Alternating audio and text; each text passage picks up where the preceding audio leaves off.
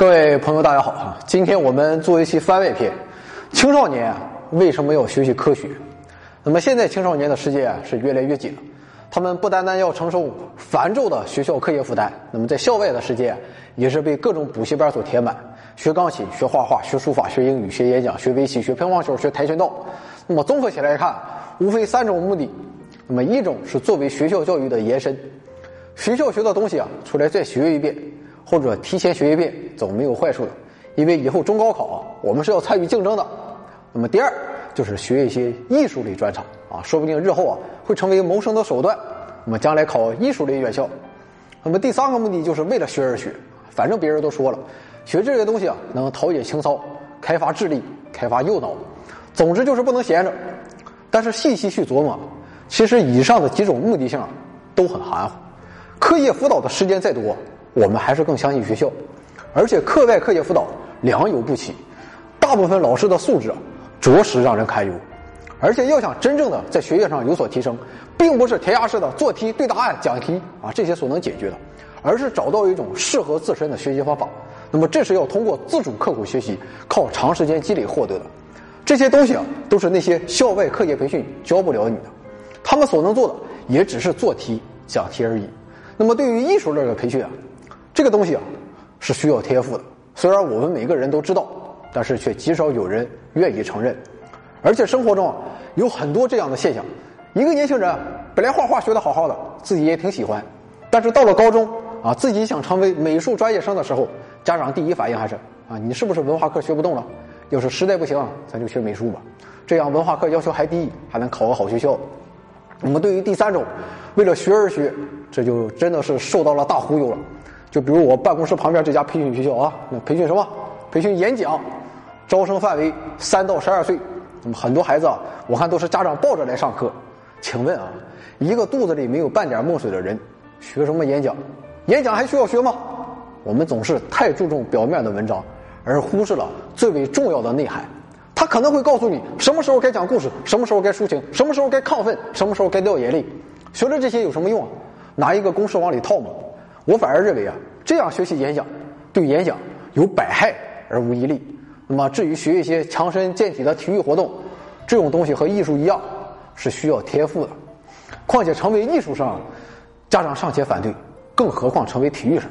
啊，为了高考加分，过几年就没有了。为了强身健体，这些在游戏中我们就可以获得。啊，至于还有一些说可以开发智力、开发右脑，其实我们有一点科学知识就会知道，这些完全是伪命题。好，妥了，我们就说到点子上了。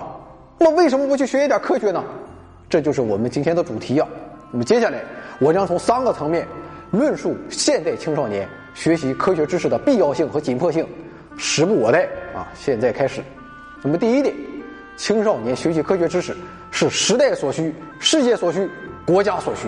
那么美国第二任总统约翰亚当斯说：“我必须研究政治和战争，因此我的儿子们。”能够学习数学和哲学，我的儿子们应该学习数学、哲学、地理、博物、造物、航海、商业和农业，使得他们的孩子们可以学习绘画、诗歌、音乐、建筑、雕塑、织物和瓷器。而我们的社会啊，现在就正处于这个第二阶段。你可能觉得上面这些话很大很虚，其实一点也不，这就是现实所需啊。我们看现在的世界发展啊，二零一五年世界 GDP 排名，美国第一名。十六万亿美元，中国第二名，十万亿美元。按现在中美经济发展速度来看，不出十年，甚至在特朗普的第一任期内，中国就有可能赶超美国，成为世界第一大经济体。那么之前很长一段时间是我们跟着别人在走，以后不一样了，以后是别人跟着我们在走。但是我们做好十年后别人跟着我们走的准备了吗？现实的说，还远远没有。那么十年后。正是现在的青少年登上历史舞台、施展抱负的时代。一个国家的发展，看的就是这个国家的年轻人。但是现实不容乐观。现状是，虚伪的道德观、过时的价值观、夸大的传统文化，都在政绩工程的发酵下，高举形式主义与教条主义的大旗，严重摧残了新一代青少年的心灵与人格，阻碍了独立精神和人格的培养，泯灭了青少年的自信心和人格魅力，抹杀了创新能力、怀疑精神和理性思维。那么，如果这样下去，不久后未来的中国会像当年美苏欧那样发现相对论？量子论的以全新的视角认识世界，创造出飞机、汽车、原子弹、卫星、核反应堆、计算机、手机、互联网等等这些以前所未有的手段来改造世界吗？恐怕很难。如果做不到这一点，只靠庞大的经济体量，我们难以做到负重。所以啊，不久后的中国就需要这样的人才，而人才的产生啊，需要从现在的青少年时期起就构建关于认识世界、改造世界的完善科学的知识体系，培养独立思辨的思维方式。那么，教育评价体系的改革也必然会沿着这一方向进行调整。所以，尽早转变认识，提前行动，这才叫赢在起跑线上，你才能成为未来的精英。那么，以上我们说的是第一个层面。第二个层面是家庭所需，不论你愿不愿意承认，我们现在面临着一个残酷的现实：阶级通路正在逐渐闭合。那么之前啊，我们社会的阶级流动性是很强的，金字塔的上层，那么主要构成是我们传统所说的一些暴发户啊，开矿的、盖房的等等。而到了下一代，往往由于没有接受良好的教育，导致家境败落，而金字塔下层的人们就可以通过自我奋斗。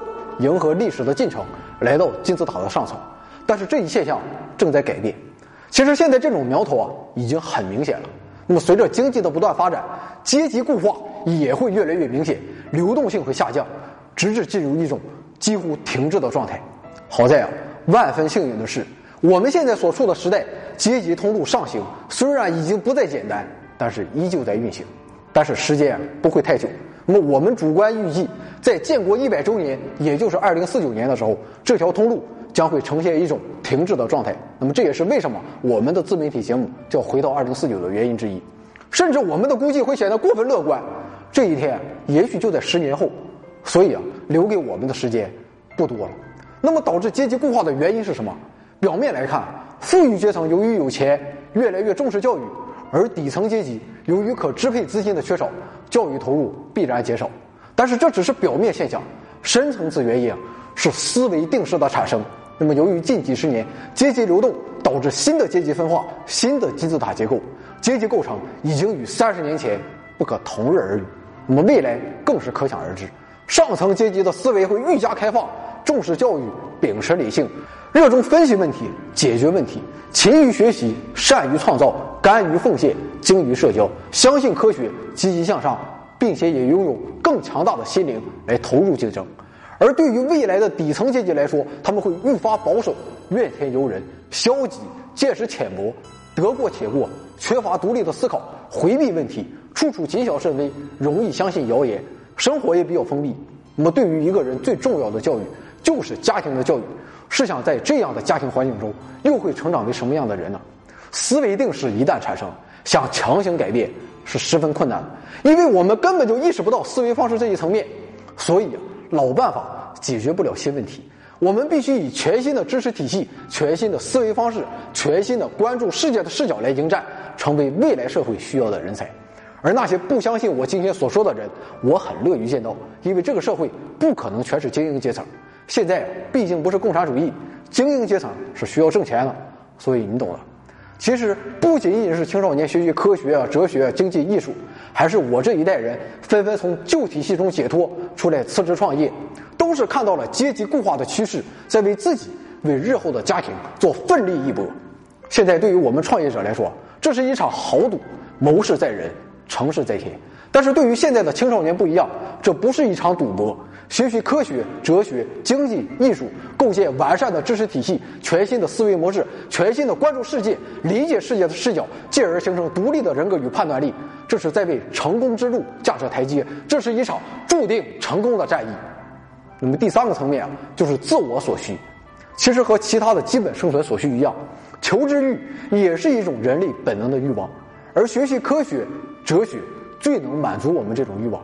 那么科学能告诉我们这个世界是怎样的，宇宙是怎样的，自然是怎样的，人是怎样的，微观世界是怎样神奇，宏观世界又是如何让人惊叹。它还能让我们学会我们如何看待这个世界，如何与这个世界更好的相处，如何面对和解决社会生活中遇到的种种问题，如何在认识世界的基础上更好的改造世界。教会我们独立思索、独立判断，进而形成独立的人格和精神，也会让我们变得更加自信和有魅力。但是我们反观现在的社会文化环境，各种谣言漫天飞啊！打开朋友圈一看，在马化腾生日那天转发这条消息，你就会获得一百个 Q 币。李白在藏头诗中已经预言了“日本必死，小泉定亡”，不转不是中国人，太可怕了！赶紧看看吧。小西红柿是转基因食物，转基因食物引发癌症、胎儿畸形。一定要记住啊，这几种食物不能混着吃，会中毒。底部是黑条的牙膏不能用，小龙虾是虫子，肯德基的鸡啊能长八个翅膀。大蒜可以鉴定地沟油，把这些题答完了，你驾照扣的分就全消了。路由器辐射会导致不孕不育，核电站就是个原子弹。那么更为可怕的是，多少人对于转发这样的消息乐在其中，感觉自己为社会尽了好大的一份责任。那么对于上面这些谣言，如果我们稍稍有点知识，我们都不会相信。即使我们没有相关的知识，但是在科学思维的引领下，我们也会知道，遇到这类问题应该先搜集知识、理性判断，或者请教专业人士，而不是直接义愤填膺的点一个转发，然后再把谣言深深的印在自己的脑海里，最终成为了自己的思维定式。